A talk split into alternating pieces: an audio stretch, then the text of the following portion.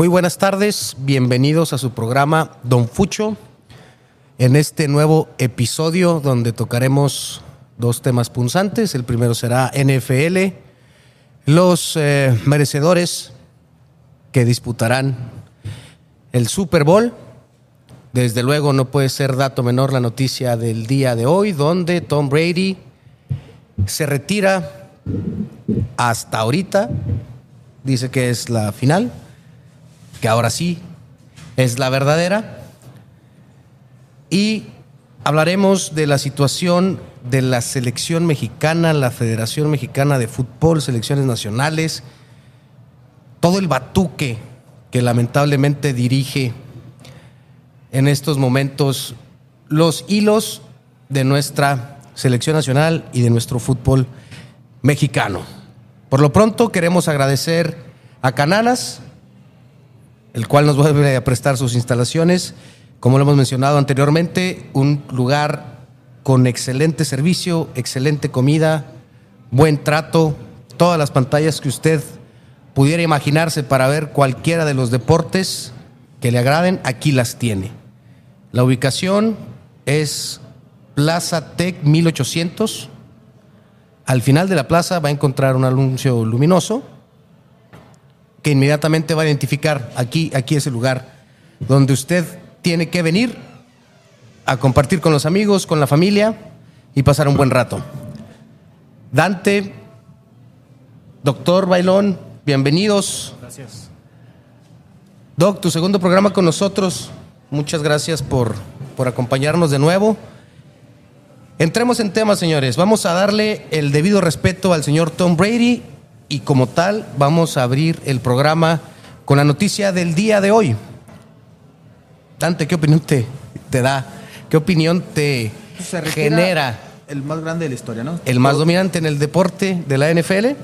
Sí, sí, el- el- la mayor figura, la mayor leyenda en, en este deporte. Eh, vamos a ver si es cierto. Yo creo que sí es la definitiva. Hay rumores de que no, hay rumores de que sí. Vamos a esperar, pero yo creo que sí es la definitiva. Creo que terminó ¿Una era? año. Sí, una era y pues llegó a playoffs, pero un rendimiento cada vez Todavía edad, muy respetable. muy respetable, pero por su edad. Mejor rendimiento que varios jóvenes. Sí, Corebacks de la liga. Creo que está en el momento. Pienso que otro año sería, no, no, no acabar con su legado, pero una lesión, eh, que te vayas con un... Sí, no, no tuvo lesiones tan severas. Tuvo una por ahí, una fractura en una de sus piernas. eh, Ligamento cruzado. Ligamento cruzado, pero de ahí en más no vi, no recuerdo Pero lesiones creo que es el momento Sí, exacto para, para retirarse. para retirarse. Y digo, me parece que ya no hay que demostrarle nada a nadie, ¿no? exacto. Doc, ¿qué opinión te merece la declaración del día de hoy? Pues, ¿Te sorprende? ¿Te lo esperabas? Sí causa sorpresa sobre todo porque habíamos estado hablando de la posibilidad de jugar con los Raiders, de jugar en San Francisco y de repente sale Brady. Yo pienso que con esta ilusión o con esta intención de decir yo soy el que va a decir cuándo me retiro. Recuerden que el año pasado pues Ian Rapports fue el que dio la noticia y como que opacó un poquito esto. Nos consterna un poco porque sí lo vemos los números que, trajo, pero también con- pues, este, coincido con Dante. Es el mejor momento de decir adiós y también podría entrar aquí el, el reto de ser el primer coreback con tres equipos en jugar playoff, ¿no? Entonces, está la espinita y pudiera ser la posibilidad y San Francisco empieza a sonar fuerte, ya lo, lo veremos más, más adelante. Pero ¿por qué en San Francisco tiene corebacks lesionados o...? o- o- Qué raro, ¿no? ¿Por qué Casi no en tiene problema de lesiones con respecto a su Y staff. lesiones de- prolongadas, De, ¿eh? de coreback. Sí, Fracturas, sí, las- las- las fracturas, tres, seis, ocho meses, lesiones lamentablemente severas que, que mermaron. Ahorita vamos a entrar eh, a desmenuzar ambos partidos. Mermaron el, el- el rendimiento ¿Tú de estos el 49 retiro? de San ¿Tiene Francisco. por un año? No, No, no, sí. me, me parece que es el momento justo. Me parece que ya, como mencioné ahorita, no hay necesidad de demostrar nada más. El más dominante, el más grande. Se le podrán juzgar algunas cosas del cual no él, él no es 100% culpable, algunos conceptos de los referís, cambios de reglas, eh, en fin. Hay algunos retractores de él. Con siete que- títulos es imposible. Sí, no, la, la verdad es que creo que los números son, eh, sin temor a equivocarme, van a ser inigualables. ¿eh? Veríamos una foto, No, doctor. no veo, no veo quién pueda emular o igualar esos números. fuera del aire, veríamos, veíamos una foto. Aquí el doctor nos va a desmenuzar un poco de, de esa foto que veíamos de las, de las tres eras de Tom Brady con unos números Sí, muy y- también yo creo que Brady fue el primer precursor de este de los lovers y los haters, ¿no? Para un Sí, un pa- jugador para un, como NFL. tal, sí. Sí, porque es eh, era bastante mediático. Sí, sí, sí. El equipo en el que jugaba los Patriotas eh, llegó a, generar. compa- comparando deportes, algo muy parecido a lo que pasa con LeBron James. O lo amas o lo odias. Y los dos, pero los dos son. Ajá, en, en esas, en esas condiciones, sí, sí te genera esa dualidad. ajá, ese odio de- es- eh, ese odio es, es- es muy pol- polarizado. No hay un. Creo que no existe un punto medio en él. No, no. O lo admiras y, y- y le respetas su trayectoria y le respetas su capacidad como atleta, o lo odias y lo juzgas por algunas situaciones que, que ya son por todos conocidos, ¿no? Entonces, eh, como tal, voy a leer sus, su declaración, como así lo hizo una declaración bastante, pues, digamos que seca. Una declaración que, que es muy, muy apegada a la personalidad que, que él tiene. Como tal, dice, buenos días muchachos, llegaré al punto de inmediato. Me retiro para siempre. Sé que la última vez fue un gran, un gran asunto. Así que cuando me desperté esta mañana, solo pensé en presionar grabar, decirles primero a ustedes esto. Así que no me extenderé mucho. En la vida uno solo tiene un ensayo emotivo para anunciar el retiro y yo ya usé el mío el año pasado, así que realmente les agradezco mucho a cada uno de ustedes por apoyarme, a mi familia, mis amigos, mis compañeros de equipo, mis rivales. Podría continuar para siempre, son muchos.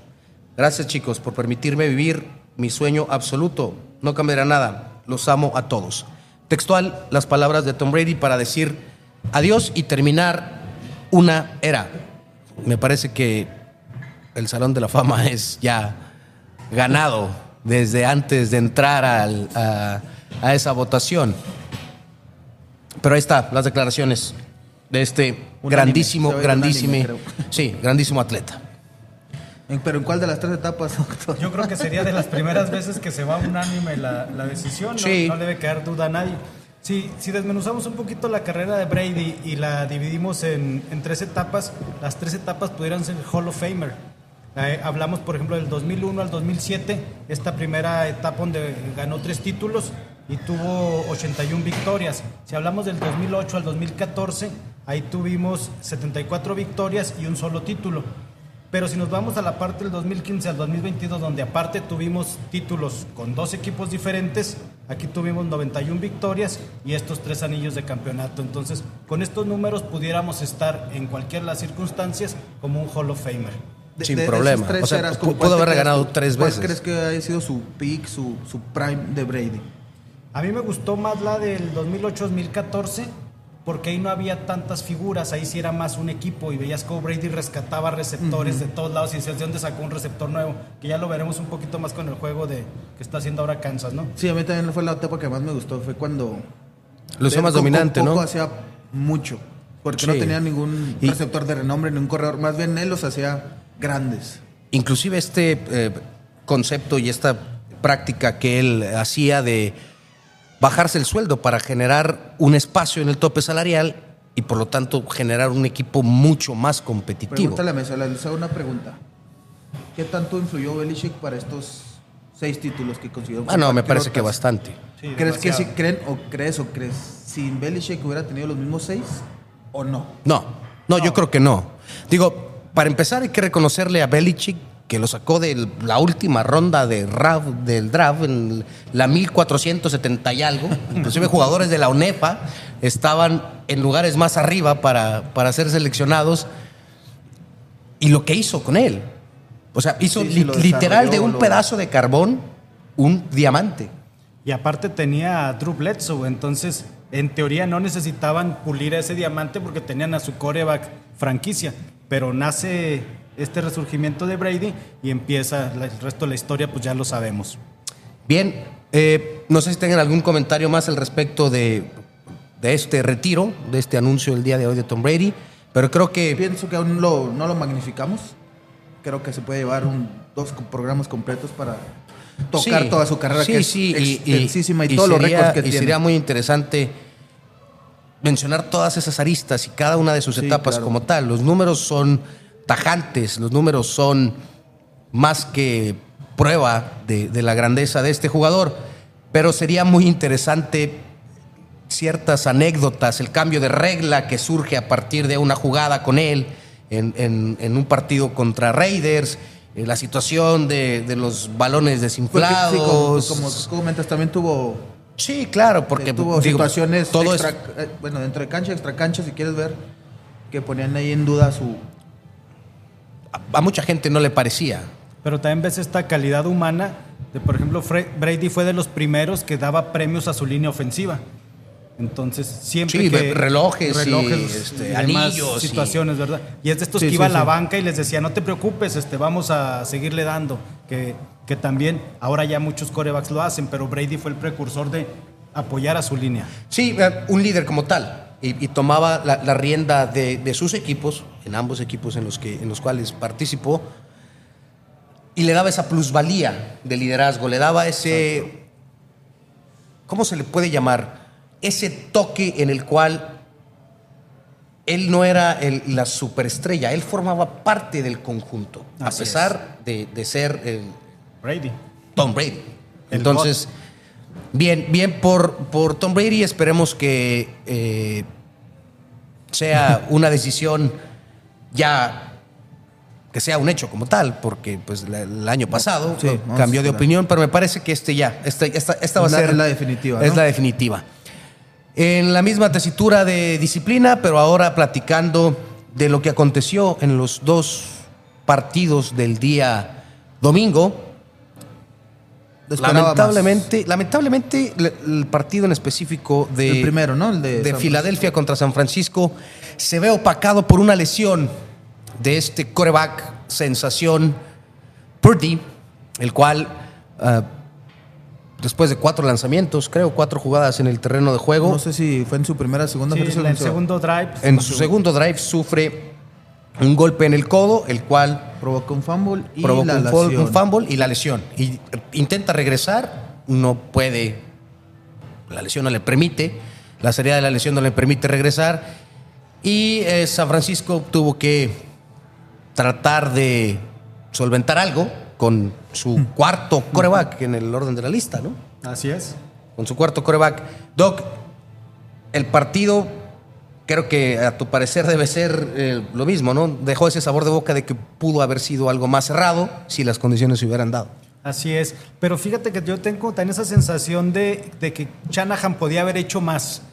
Eh, de repente tienes a Divo Samuel, tienes a McCraffy, eh, lo puedes poner de coreback, puedes hacer jugadas trampa, puedes hacer otras cosas, porque tienes a un- tu cuarto coreback que si lo proyectamos al Sí, fútbol, era es muy, el muy loco. Abreu de la NFL, ¿no? Sí, sí, creo- 17, 18 equipos, algo así. En Ah, ninguno titular, eh, números muy, muy y pobres. también se me hace un mal manejo por parte de Kyle Shanahan el no jalar a un veterano con experiencia de algún practice squad de algún equipo. Tenían ahí incluso a, a Rosen, a Barkley, demás jugadores que, que se pueden haber jalado para que le dieran ese soporte a Burdy. No, no planeando que se te va a lesionar, ¿verdad? Pero sí que le dé soporte. Entonces, el haber confiado en Joe Johnson, pues te- tenemos ese resultado. Desafortunadamente, pues ahí quedó el juego y, y no hubo más armas de reacción para San Francisco. Sí, lamentablemente así fue. Dante, me parece que estamos en la misma sintonía todos, ¿no? No, Sí. no, fue, no fue, no fue el Pues, juego no- esperado. Analizándolo, eh, lo rescatable es que las Águilas no se vieron muy bien a la ofensiva, ¿eh? batalló hasta que se cansó la defensa Sí. de Filadelfia y tuvieron, parece, tres, cuatro drives que no estuvo el avanzaron. partido a- a Jalen una posesión. Lo, entré- lo, lo- lo- lo vi muy, muy ansioso, tomando malas decisiones. lanzando mal. Muy impreciso. Muy impreciso. Muy impreciso. y de hecho, inclusive, en, en el, en el concepto donde, digamos, que pudiera resaltar más, que era eh, jugada saliendo de la bolsa, cuando, cuando se, se reventaba la jugada, que había que buscar otras opciones, ahí siguió tomando malas decisiones. Veo muy fuerte el equipo. Pienso que Jalen Hurts le puede pesar el Super Bowl. Es su primero Sí. contra el tercero de Yo- Mahomes, ¿verdad? Así Sí, es. El tercero, yo también creo que por ahí puede ser la clave para que los jefes de Kansas City lleguen a ganar este Super Bowl. Y hablando de los jefes de Kansas City, hablemos del otro partido que en un principio parecía Empezó- empezó- deslavado, parecía con poco ángel. Sí, por esa jornada. Y jornada sí, tres, en el seven, tercer y cuarto cuarto, un, bar- un partido bastante cerrado, bastante interesante. Se que- destaparon. sí, sí, sí, la verdad es que fue Pero- un, un toma y daca. Aquí la pregunta, Bueno, y, y- y- que te interrumpa, pero mal jugado creo por los corebacks, muchos errores, dos intercepciones de Burrow, eh, Mahomes por su misma lesión, batallando para mover el balón. Eh, entonces, mm, esperaba más de, de- de estos dos, de estos dos jugadores en especial. Yo sé que Mahomes venía mermado por su lesión, pero a Joe Burrow, y más porque venía y como venía hablando, tenía tres derrotas, te- tenía tres victorias consecutivas contra yo, Mahomes. yo, yo la verdad Llegaba pensé que aquí iba a iniciar una época dorada de, de- va, va de a ser, va a ser, porque terminó calentito el partido. No sé si vieron después de, de que se acabó. Eh, Travis Kelsey dio unas palabras en contra de Burrow y Sí, Mahomes, ya- ya se creó Mahomes una lo- remató y, y se me hace bueno. Tienen el talento para ser un Brady Manning, comparando las rivalidades, son diferentes Tipos de- de- de cualidades. y, quarterback, sí. ajá.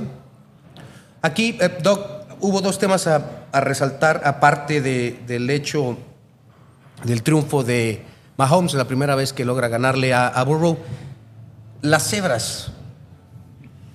La des- las decisiones de las cebras muy controversiales, generando mucha suspicacia, generando, perdón, varias dudas por de pronto algo localistas. Y la última jugada de Osai, es, es el, es el nombre, Así es. que es el ahorita el villano más grande, yo creo, de Cincinnati. Pero fíjate que, bueno, tocando así rápido el tema de Osai, eh, es un ejemplo claro de maduración. Cuando maduras sabes que la culpa va a ser de alguien y alguien tenga esa responsabilidad y él la está absorbiendo ahorita y dice, esto es mi culpa, debo madurar, debo mejorar esto, no acercarme a los corebacks tanto en la línea. Pero si tú eres fan de los Cincinnati Bengals y todavía estás sufriendo por lo de las cebras, deberías analizar un poquito más a detalle la situación de tu equipo. No tienen línea ofensiva, Mm, este, no puedes permitir tantas pérdidas de balón, dos intercepciones, cuatro sacks, entonces todo esto, y lo estás hablando contra Kansas City, entonces no les puedes dar esa oportunidad. El gol de campo, este castigo sí influye mucho porque Butler es buen pateador, pero no es pateador fuera de las 50 yardas, entonces sí podía haber sido que se fuera tiempo extra este partido. 15 Pero, pues, yardas nada más. Pero también lo que bien comentas de las cebras te va generando esa incomodidad emocional o ese estrés en los jugadores, andan intensos y quieren hacer la jugada grande, entonces por eso nos provocan este tipo de, de castigos. Lo platicábamos antes de, de grabar, ¿no? Lo único que no nos queda bien claro es por qué entró el árbitro y paró aquella jugada de... Dicen los memes que fue quinta y nueve, ¿no? Algo Sí, así. sí, era quinta y nueve. La verdad es que yo sigo sin entender qué fue lo que realmente pasó. No sé si ya hubo alguna postura como tal de la liga, alguna Mira, postura de- del, lo del que- equipo lo que de, vemos de- de el doctor y yo está, está bien para la jugada porque entra el árbitro y se ve muy claro que pita y levanta sus manos diciendo que la jugada está cancelada, pero nada en un porqué. O sea, estuvo bien. Se tiene que cancelar porque el árbitro estaba adentro y hizo Sí, su pero no te justifican el por qué. Exacto, es lo que no saben. Bueno, lo que yo desconozco, no sé si el doctor tenga otra información, pero no han dicho, no. Bueno, Sí, la NFL no. Desafortunadamente no tenemos así como que, ¿por qué? Dirían ustedes en el fútbol, lo marcó amontonamiento Ajá. Sí. y vamos a Sí. darle.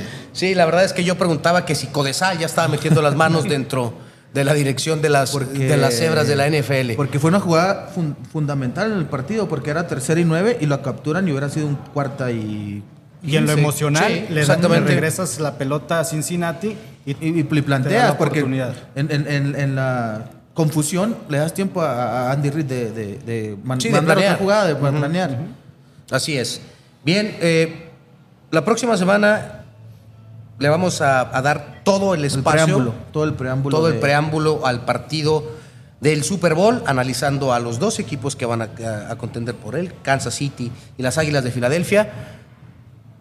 Jugador por jugador, número por número, dando cuáles serían las armas que deberá tener cada uno en cuenta para poder llegar a, a este, a este título. Por lo pronto terminamos el, el El- primer segmento. ¿Quieren hablar de- hubo cambios, ¿no? Eh, de los equipos. Pues tenemos cambios interesantes en, los entrenadores. Perdón, se, se me olvidaba que había ahí un tema importante al respecto de los, de los entrenadores. Doc. Lo soltamos así rápido. Efecto dominó. Sí, Se mueve uno y vienen en, en- en caída todos los, todos los demás. y van a faltar muchos cambios, sobre todo en coordinadores ofensivos y defensivos, pero así los más significativos, pues tenemos a los dos hijos pródigos que regresan a casa, ¿no? eh, Frank Reichardt, que regresa a Carolina. Recuerden que él fue el primer coreback en tirar un pase de anotación en esta franquicia. Y regresa Demeco Ryan a Houston. Fue seleccionado en el draft en el 2006. Y también pues lo platicábamos de esta escuela que están dejando los San Francisco 49ers. Ahora ya no es por parte de Belichick. Ahora vemos que San Francisco está mandando entrenadores para todos lados, ¿no? Se ponen de moda, ¿no? ¿Cuántos Este- coordinadores de San Francisco son ahorita head coach? Ahorita ¿Tres? está Saller en Jets, Jets. está ahora Demeco y el que se fue a... Me está faltando uno, deben de ser El, el de Miami. El, El de Miami, Mac- sí. Mac- McDaniel, Mac- no recuerdo el... Sí, McDaniels. Sí. McDaniels. Entonces, muy buena escuela de- del señor Shanahan. y nos toca también el tema de Sean Payton, que Denver está hipotecando su equipo porque quiere un título ya, Ya. o ya. Eh, vamos por una primera ronda selección y una segunda a cambio de, de Sean Payton. Veamos si tiene esta magia para poder hacer la... ¿Creen como- que como tal fue una buena decisión de Denver?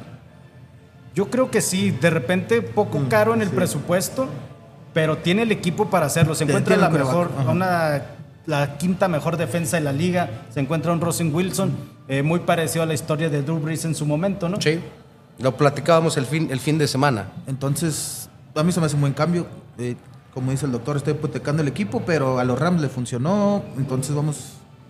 Sí, veamos, veamos. hay que esperar. Se va a seguir moviendo esto, que está, en, obviamente. está en la división muy pesada y con Aún hay, hay pláticas. Lo de Moore de los Vaqueros de Dallas que pasa a, a Los A los Ángeles. a Los Ángeles, a los cargadores. Bill O'Brien, que regresa a los Patriotas como coordinador ofensivo. Ofensivo. Entonces deja Alabama y regresa al lado de Belichick, donde hicieron estos tres campeonatos también.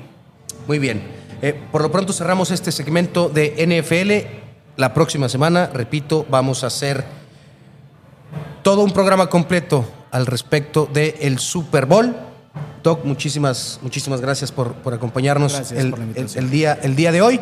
Eh, continuamos, no sin antes recordarle que estamos en Cananas, Plaza Tech 1800.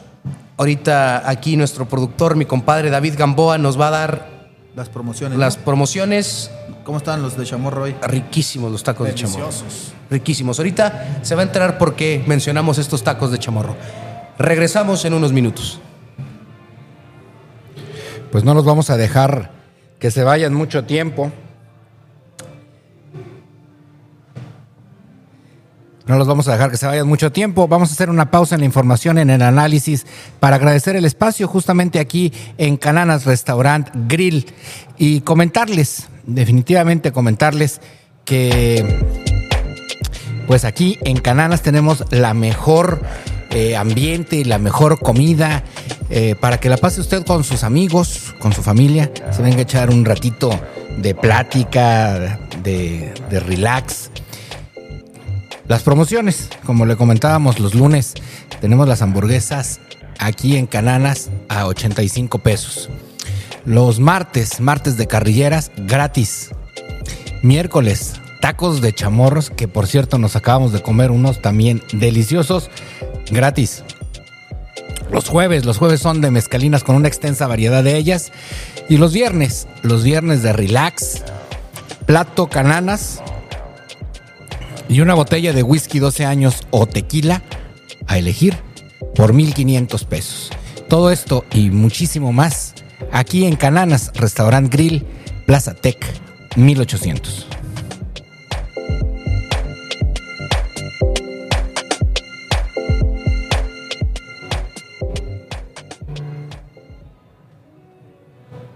Bien, listo. Gracias, compadre, por la información. Ahí tiene todos los detalles para que no pierdan la oportunidad de venir a disfrutar un tarro helado de cerveza, un whisky, un refresco, hamburguesas, jueguito, ¿no? tacos, a ver un jueguito. Créame que se lo va a pasar muy bien.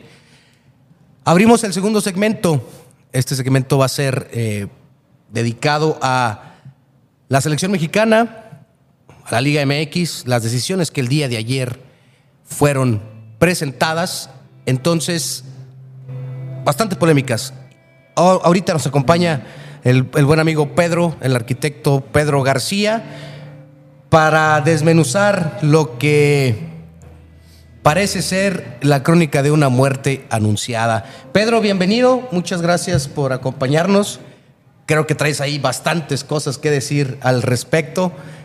Aquí es la oportunidad para que te sueltes y digas y hables y despotriques, porque yo lo voy a hacer en la misma manera. ¿Otra Bienvenido, vez? Pedro. Gracias, gracias por acompañarnos. No, gracias a ustedes. Y Pues sí, aquí estamos listos para hablar de la decepción una vez más. de la decepción mexicana. Dante,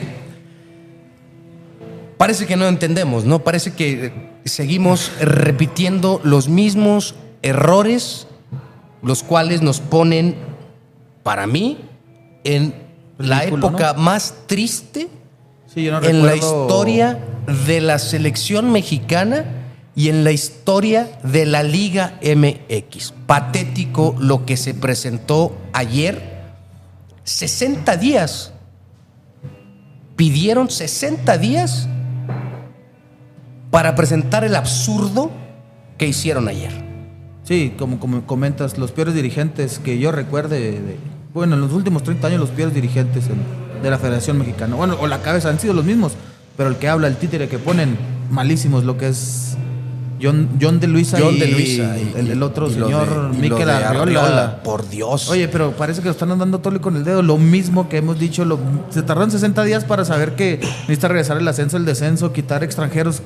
¿Qué? ¿Pero qué hablaron de formación de, de jugadores? no hablaron absolutamente nada de cómo exportar más jugadores. bajarle el precio si viene un equipo de Europa a preguntar. ¿Qué van a hacer con el- Academias con- en el extranjero. el- el doble mercado que tenemos? Mandar técnicos en el extranjero para prepararse y, y venir a, que trabajen con fuerzas básicas. ¿Hablaron algo de eso? No hablaron nada, nada de eso. Bueno, yo no lo escuché, no sé si en Tras Bambalinas o en algún proyecto a futuro que vayan a presentar, pero el día de ayer yo no vi que mencionaran algo de eso. Pedro, ¿qué opinión te tiene este ridículo del día de ayer como tal? Pues la verdad, como dijeron, paupérrimo su caso. Digo, no me esperaba otra cosa. Es constante con la gente de la selección. No por nada, ayer en un programa eh, se los comieron vivos a la gente de selección. Digo, y francamente, la renuncia es lo que yo esperaba. Que Exactamente. O sea, porque es un- el papel que dimos en, en el Fue paupérrimo. No hay plan a largo plazo. Su plan a largo plazo es vamos a traer a otro sudamericano, técnico, famosito, vamos a traerlo aquí, que coma bien, que viva bien, que vaya a su pueblo a gusto, como el Tata, y luego regrese y vea tres, cuatro partidos y diga, sí, está bien, tenemos tres naturalizados, vamos a llevarnos a los tres naturalizados. Ok, aquí lo que yo, y, y sigo sin entender, ¿eh? Nombran, crean un organismo que es como una mesa de, Los que toman las decisiones. de los dueños. Y son Es, es que es el comité. Que ya- el Comité de Selecciones Nacionales, ¿no? El presidente, o el- los que lo integran son Amauri Vergara, Chivas. Estamos fritos. Alejandro Iraragorri. Y quiero hablar específicamente, voy a mencionarlos todos y lo quiero, ahorita quiero hablar de, de, de Amaury Vergara. Emilio Azcárraga, Ernesto Tinajero, Jorge Alberto Hank. En específico, lo de Amaury Vergara. A ver, señores, si en su equipo, en el que tiene total plenitud y libertad de decisiones, lo tiene en los momentos más oscuros de Chivas, en los momentos más grises de Chivas. ¿Cómo basados en qué crees que va a funcionar para que el señor pertenezca a este comité de selecciones nacionales? ¿Es en serio que no vemos lo que acontece en Chivas? ¿Es en serio que no le damos la importancia al mal momento de Chivas? Es donde se nutre tu selección. Ya ha dejado de ser ese equipo que lleve jugadores a selección, que sean la Europa, estructura de una selección. Sí, como en años anteriores. Sí, ahorita no hay, yo creo que de Bueno, ¿quién, fue de Chivas este mundial? Vega. Digo, te- Alexis. te puedes dar un poquito de cuenta de lo que Alvarado. Mauri Vergara va a hacer en el comité, digo, cuando no está ni para ver a su equipo Exacto. jugando. Es- Está planeando. diciendo, ¿no? Planeando. Eh, Es- es- películas. Es el- cineasta, creo, el señor, ¿no? No, no hay interés. al, al- al muchacho no le interesa el fútbol, no, le, gusta el, fútbol. Creo que fue una oposición del padre y es más el, por el respeto al padre Sí, que por... Vamos, pero hay, hay- hay que tener un poquito de criterio y decir, señores, no me gusta. No, no tiene nada de malo. Sí, no tiene nada el de malo. dueño a los personajes que le en- saben no Aquí soy, está, soy el dueño. hazlo. Y, y pasa la estafeta a un, a un director deportivo, un presidente deportivo y se acabó. na- nada más Y- quiero y que me entregue resultados. Entrégame un balance año con año, semestre con semestre y me digas qué fue lo que, lo que tú conseguiste. No salgas a opinar y no entiendo. No, ahora ya va a tomar decisiones al respecto de, de una selección. Otro tema que quiero tocar con ustedes dentro de este mismo organigrama, se nombró a, se puede decir, el jefe del jefe del jefe. ¿Quién- ¿Y es quién? Su nombre es, estuvo con Pumas ahorita. ahorita Ah, lo- Ares de Parga. Ares de Parga. Digo, señor no, no, ni fu ni fa, ¿no? Bueno, no sé qué. Según lo que explicaron ayer, es Ares de Parga Ajá. y debajo de él van a estar subordinados Jaime Ordiales, que sigo sin entender, quedémonos así, Jaime, Jaime Ordiales en selecciones nacionales y otra directora de selecciones nacionales Femenil. para selecciones femeniles.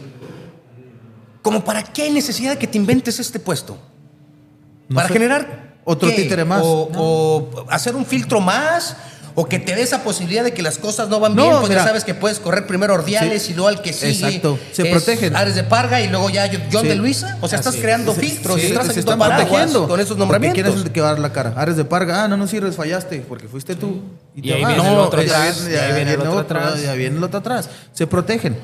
Es, es tristísimo lo que Yo no lo que entiendo de cómo dejaron fuera de ese comité a los dos que mejor están haciendo las cosas, que es, son los equipos de Monterrey. Rayados y Tigres nos están enseñando cómo se tiene que hacer una liga, cómo hacerla competitiva. Pachuca. Y Pachuca. O sea, Grupo Pachuca. Pachuca, lo dejaron fuera. Grupo Pachuca es un ejemplo a seguir. Digo, incluso Exacto. muchos jugadores. Exactamente. Muchos jugadores, uno de ellos, eh, el buen Guiñac, lo ha dicho. O sea, Sí, sí, la Grupo escuela. Pachuca es un ejemplazo de, de- de grupo Me, para. me- me parece a mí que como institución Sí. Es la mejor, es, ¿eh? es el mejor, la mejor institución. Que, que co- como, que nos conviene al, fútbol, fútbol. mexicano. Si lo queremos ver como proyección, porque son los que más mexicanos han sacado últimamente de, de- de proyección Sí. a Europa.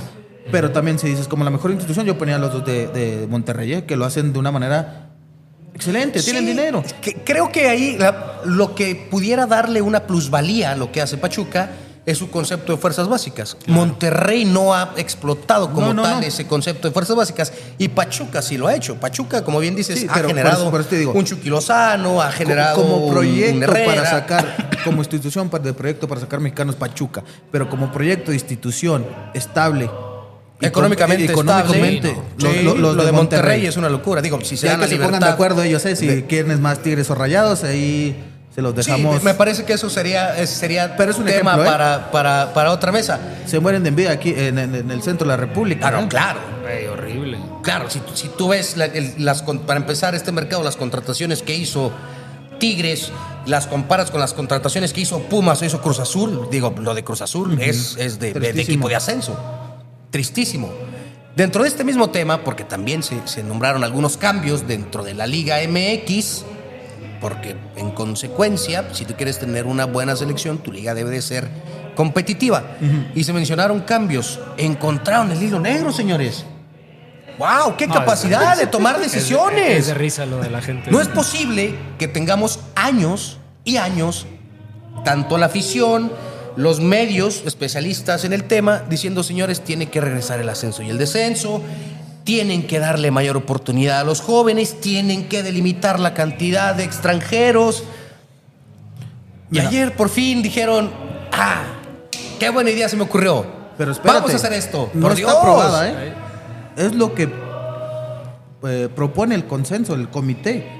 Faltan No, los es otros. propuesta. Es propuesta, no es oficial. Faltan que los otros 13 en votación de consejo, porque los, los dueños de votan ¿no? Sí, para cada, tomar. ca- cada dueño de equipo tiene un voto. pero no se van a dar un balazo en el pie. ¿Tú Oye. crees que Querétaro, Juárez, este, lo- los, que Claro están peleando que el no. descenso, Mazatlán. Mazatlán. ¿tú crees que van a aceptar el ascenso y el descenso? Y tienes a los pobres equipos de la liga, abajito. Ah, Los de ascenso, Atlante. Ganan, ganan, ganan. ganan. Y- y con mexicanos, muy pocos extranjeros. Cada año, cada año les cambian un poquito los requerimientos. Sí. Que tu estadio Ay, no, no. tiene luz LED, que tu estadio le Sí, falta que esto. te faltan cafeteras. Te faltan Te faltan cafeteras. cafeteras y pues no, eso no cumple con los requisitos. No es un potrero como el BBVA. para, Sí, para sí. que seas, para que seas este Entonces, tomado en cuenta y y así si le piden ascender. invertir en fuerzas básicas, es muy caro, la verdad. Es muy caro invertir en fuerzas básicas.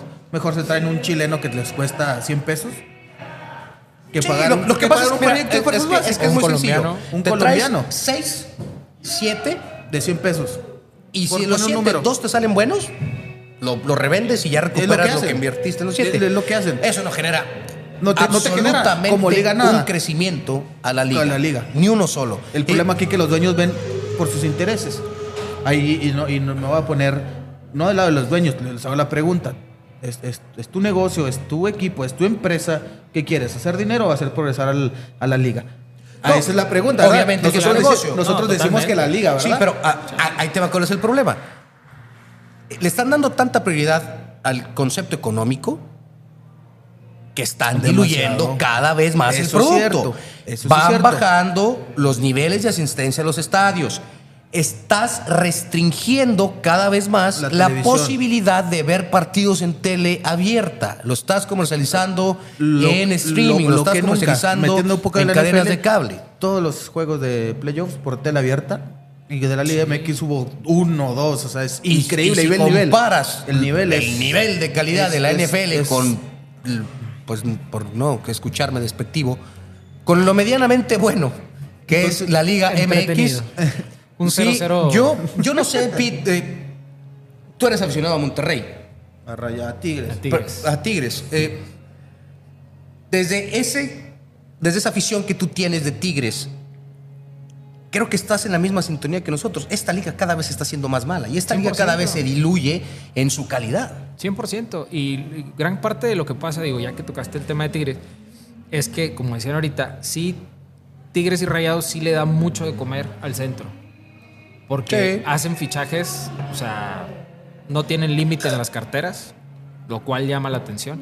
Pero tienes dos equipos muy, eh, muy localizados en un punto, en el norte, y todos los demás, o sea, todos los demás, los Chivas, los Atlas, los Pumas, los Cruz Azul, etcétera, etcétera, traen su rollo, traen su promotor, tráigame 14 ecuatorianos y como quiera aquí los prestamos, soltamos alguno, regresamos otro, etcétera, etcétera.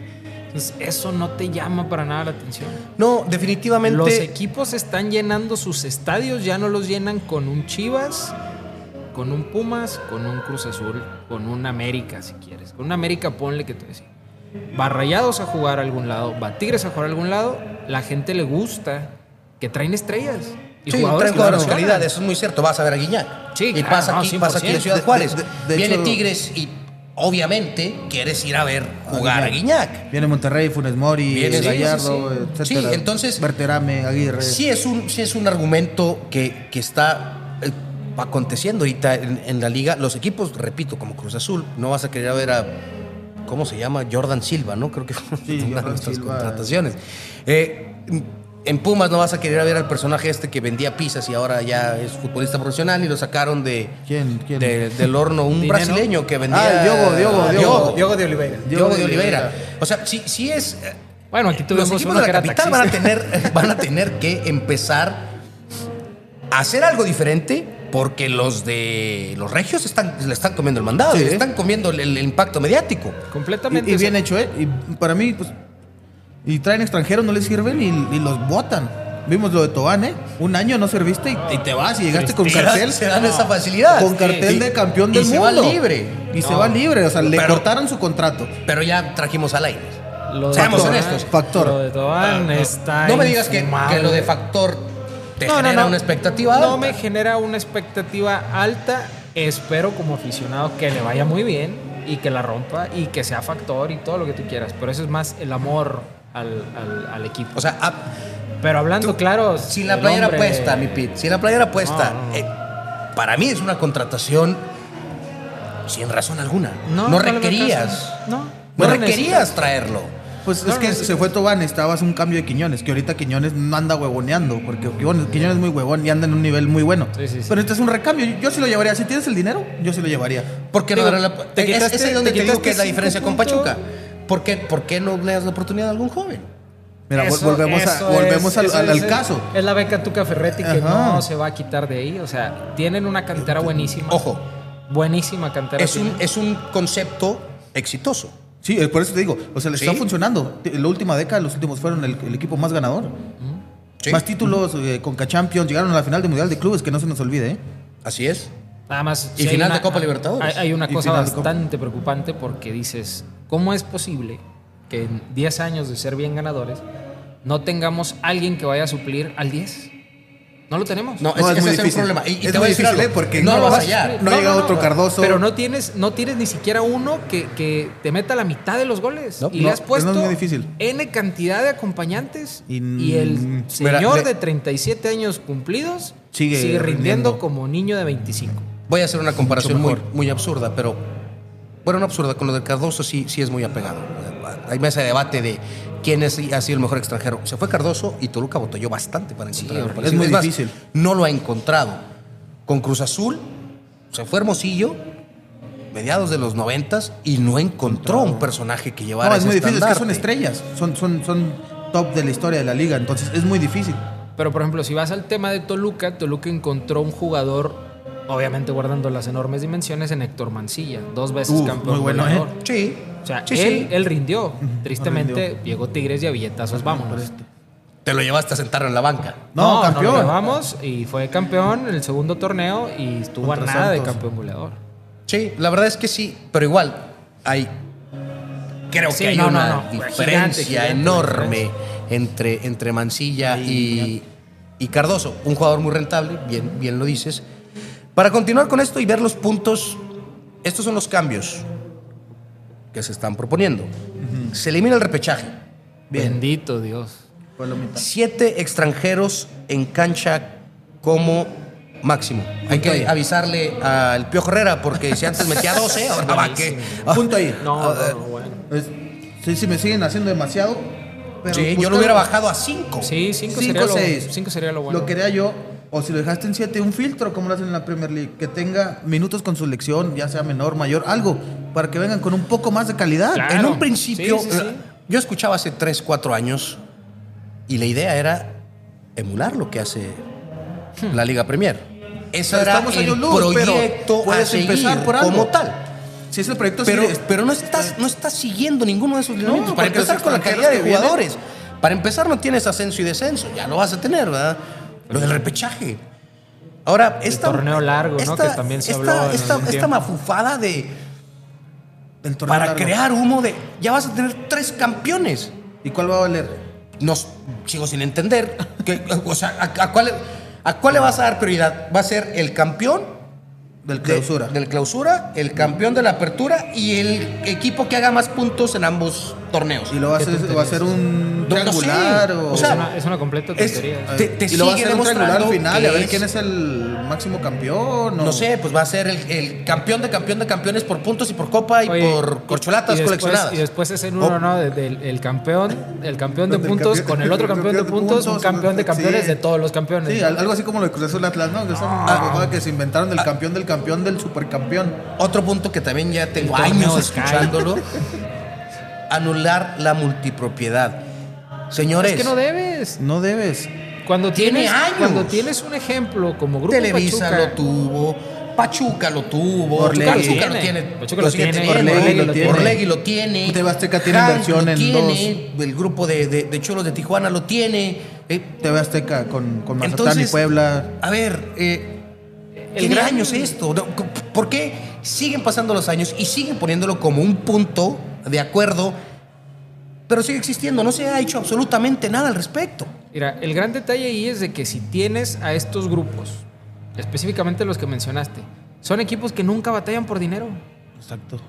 No serán muy buenos si quieres, pero nunca batallan por Sí, dinero. no. Ok, Nunca va- batallan. va- vamos, vamos a encontrarle esa justificante que, que puede ser muy real. No hay empresarios osados que se arriesguen a tomar un equipo de primera división porque generalmente termina siendo un mal negocio. Sí, sí, sí. Sí, y lo hemos dijo escuchado de, de- de Salinas. Sí, si, alguien, que Salinas. si alguien sabe de negocio y, que, y si, y si alguien Se conoce cómo hacer dinero. él lo ha dicho, esto no es un negocio. También lo veía- tengo porque pues, lo tengo. sobra, y ¿no? a lo mejor Pero es... uno de los puntos y se me hace muy, muy inteligente, inversión extranjera, como lo hacen los, los árabes que llegan con dinero, Premier League, como lo hizo San Luis, es, es del Atlético de Madrid. Eso estaría bien, y te quitas de la multipropiedad. Necaxa. Necaxa, Necaxa tiene, tiene tiene varios- dinero varios socios. americano, entonces se me da buena opción. El problema es que nos voltean a ver los árabes y los... Yo lo que digo es. Mira, se- seamos muy honestos, tienes- nadie sigue a la Liga MX. eh, no. no. Nadie la sigue. Pero, No. Inclusive, insisto, el- si tienes un, un grupo que te está funcionando, déjalo en paz. No te genera problemas. Ni siquiera se mete en problemas de descenso. Exacto. O sea, ese grupo no se mete ni en problemas de descenso. Sí, eso es... León y Pachuca o sea, nunca no tienen broncas de descenso. Entonces tú sí estás de acuerdo con la multipropiedad. Cuando tienes con qué sostenerla, sí. Eso sí. Grupo Orlegui Ah. tiene con qué sostenerla. Aunque se preste para suspicacias y de pronto... Siempre se va a prestar. Un ejemplo, Miguel Ángel Garza con Tigres. Todo el mundo decíamos, Miguel Ángel Garza jamás se va a ir. Es el arquitecto de todo el, de todo el tema de Tigres, etcétera, etcétera. Y Cuando lo Juárez. corre Tigres, ¿qué pasa? Se dan cuenta que tenía 325 jugadores. Él los Sí, representaba. sí. Regados Era entre un Tigres, negociazo. eh, Juárez. Juárez y luego Juárez y... Llegas a Juárez. En- inclusive en ¿Y a el quién se trajo? extranjero. Al Chaca. Ah, se trajo al Chaca, se trajo a Dueñas, Dueñas, se trajo a Salcido, se Salcedo, trajo- perdón. Salcedo. ¿cierto? Tiene otros tantos ahí regados y hay otros tantos en equipos ecuatorianos que ya había traído, que llegaron a Tigres. Ah, este Jefferson, ay, el que se Sí. pinta el- el- los El- pelitos, ¿cómo se llama? El, Palula. Ah, el, Palula. el Palula Sí, también Palula. es de El él. Palula también es de él. Sí, la verdad es que es, es una situación que se crea toda una red de conexiones y toda una mafia entre, el- entre el fútbol mexicano. Sigue y con sigo- Bravos. Con... Según yo sí. Sí, sí, sigue con Bravo, sigue tomando decisiones. Eh, no lo sé. Para no, para no extendernos más, más en esto, creo que eh, lamentablemente lo que se presentó ayer sigue siendo muy triste.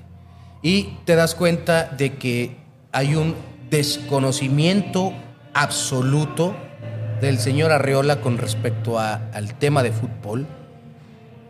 Lo de John de Luisa me parece que ya tiene muchos años en esto como para seguir exhibiéndose de esa manera. O sea, el señor cada vez que hace una rueda de prensa y cada vez que se presenta, exceptuando lo del Mundial, es exhibirse.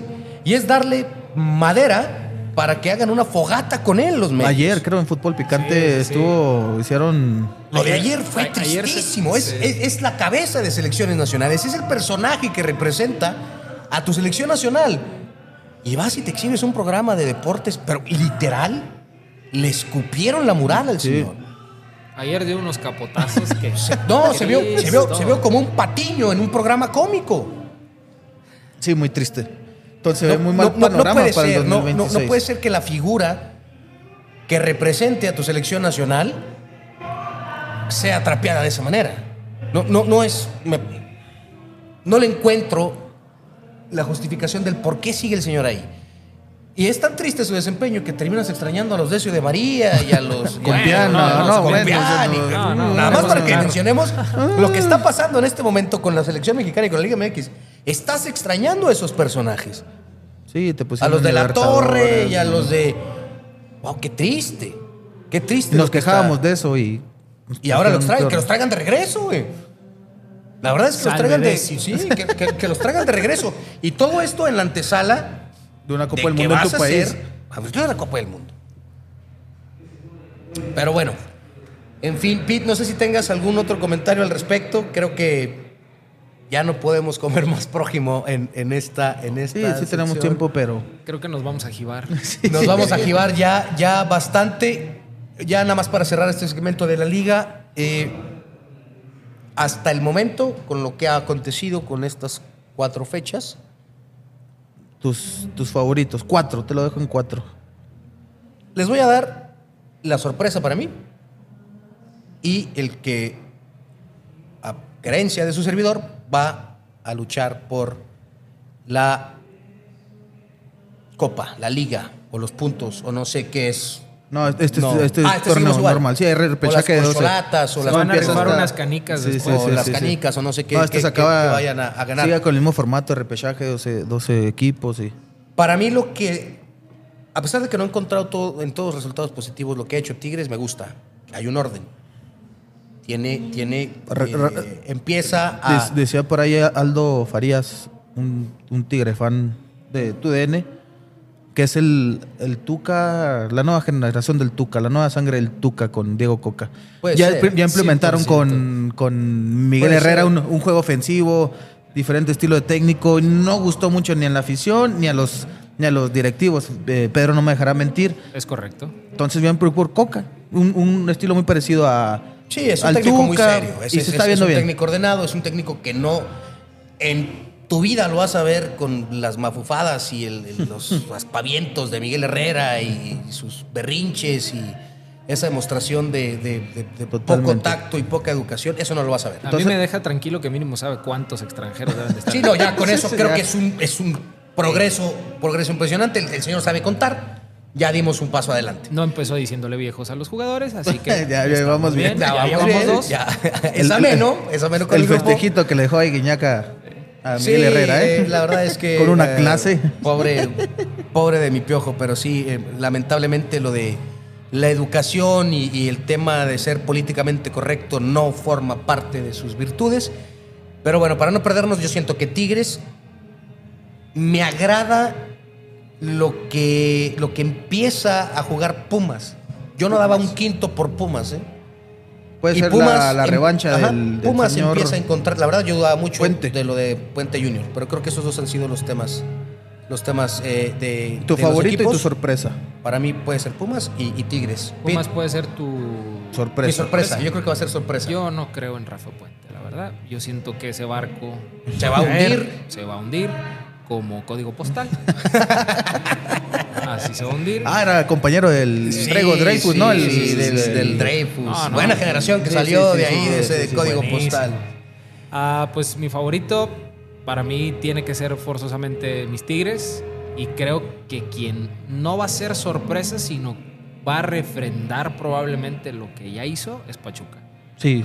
Pachuca, Sí. lejos del juego que tuvo con Tigres, es sólido. sí, a pesar sí, de sí, que sí. le quiten a Almada, porque es uno, es inclusive el prospecto más fuerte para la selección. Sí, a pesar de que le quiten a Almada, la verdad. Es que siento que está más. eh, Es una estructura sí, completa y hay una filosofía futbolística sin importar el Yo, técnico. yo doy cuatro. Y para mí los favoritos, no importa el orden, Tigres, Pachuca, Monterrey y América. Pienso que se quedan esos cuatro. Son los de mejor equipo, los de mejor plantel, los cuatro y los que mejor juegan al fútbol. Ahí están tus semifinalistas entonces. Sí. Bien, muy bien. Señores, eh, ya nada más hay que ver lo que pasa con Bravos este fin de semana porque juega contra el Mazatlán. Muy engañoso el resultado, ¿eh? El Sí. contra Chivas. Sí, creo. Pero no termina de solidificar el, el equipo de Cristantes. eh, Es que no que se mete en un. ¿Crees no que sea el último partido de Cristante? Yo digo que si pierde Cristante se tiene ¿Crees que tan. Yo creo que sí, ¿eh? ta- Yo que creo que se Alejandra esté tan Yo enojada? creo que sí. eh, hay- Ya- hay ya- ya- muchos- ya hay un ultimátum de. Alejandra. Hay muchos rumores de que. ¿Quién ahora? En el plantel No lo quieren. no lo quieren. Que ya se reventó el diálogo. Yo tengo un chisme de eso. Suéltalo, suéltalo, Suéltalo, suéltalo. suéltalo. En uno de mis eh, seguidos viajes a Monterrey, yo me topé a Jesús Dueñas en el aeropuerto cuando todos estaban en pretemporada. Jesús Dueñas andaba en Monterrey con la familia pasando De vacaciones. ¿Por qué? Porque Cristante no lo quiere. Pero es el mejor jugador es el de mejor Es el mejor jugador de Bravos, pero no entrenaba. No entrenaba con ellos. Mm. O sea, lo meten porque es, es como que el primer gran jugador eh, consagradito, por decirlo. Sí, es, que es- se trajo. Pero por esfuerzo y- Se, perdió la relación en, en un partido donde lo saca de cambio y no regresa a la banca. Ahí. Ahí se perdió. Entonces- Pero bueno, Entonces que- se va o se queda no sé, Cristante. para mí si pierde este fin de semana, se va Cristante. ¿Y hay proyecto o no hay proyecto? Rafa Puente, ¿no? Ah, no, ya no. ya Ah, no, ya no está. ya Tuca, está ah, no, Tuca no. No sé, pero me imagino que ya deben tener contemplado. ya- todo dueño de equipo ya tiene contemplado, ya realizó pláticas con algún entrenador cuando ven que las aguas se empiezan a poner medio turbias. Y creo que esa, es- esa es la situación que está pasando con Bravos. Pero cero pendiente, está Ormeño. Llegar. Ormegol, Ormegol. Oh, Ormegol. que tiene dos goles en, en En 100 78 partidos. años. 30 lustros, ¿no? Sí, sí, Una sí. cosa así es. Sí, sí, ah, sí. No sé, en fin, eh, siento que eh, lamentablemente los Bravos siguen pagando cierta novatez con este tipo de, de- de Pero ya van dos situaciones. años. Me parece que ya sería tiempo suficiente para que hubiera un colmillo más largo y una situación diferente en la cuestión de los, de los manejos. Pero ojalá por el equipo y por la ciudad que esto, que esto mejore. Cambie. Sí, claro. Ojalá que sí. Porque la afición muy integrada, ¿eh? Sí, la afición está ahí y, y- y la afición no paga barato No. para ir a ver al espectáculo. No, es bastante caro. Vaya que no. Bastante caro. Digo, es más caro una, una Bravo Card que un abono de Tigres. Nada más Eh, y para la dar una calidad, dimensión. O sea, nada más para, darle una dimensión y ver el, Ve la calidad el- de plantel. Pero aquí tienes a la. Yuri y en Monterrey no está. No, no hay nadie que grite. Ya no hay Sí, Yuri. sí, sí hay Yuri todavía, Sí, pero ya Yuri. como que no tiene el mismo permiso de explayarse. Ah, Por lo menos no. la cerveza está helada. bueno. Señores, ánimo. Terminamos el día de Pero hoy. Un gusto, espero y nos vuelvas a acompañar. Muchísimas gracias, Pedro. ustedes, Muchísimas sí, gracias. Dante, como siempre. Licenciado. Un, un- un gusto. Al Doc Bailón, que aquí está con nosotros, acompañándonos, disfrutando de, de algunos de los ejemplares que tiene aquí Cananas. Una cerveza helada. No es por exhibirlo, Doc, pero es válido. Se reseca la garganta después de hablar tanto. Eh, muchísimas gracias de nuevo a Cananas por darnos la oportunidad de transmitir desde aquí. Reiteramos la invitación para que venga, disfrute, amigos, familia, un cumpleaños, una reunión de trabajo, una cualquier ocasión es buena para que se dé la oportunidad de venir aquí a Cananas, Plaza Tech 1800. Gracias, David, Verena, comadre, familia, Gamboa, por darnos la oportunidad y el equipo de que todo esto funcione. Muchísimas gracias. No se olviden compartir, like, síganos. Su- Saludos. Saludos, muchos saludos. Y sí, Saludos, como dice bien Dante, comparta.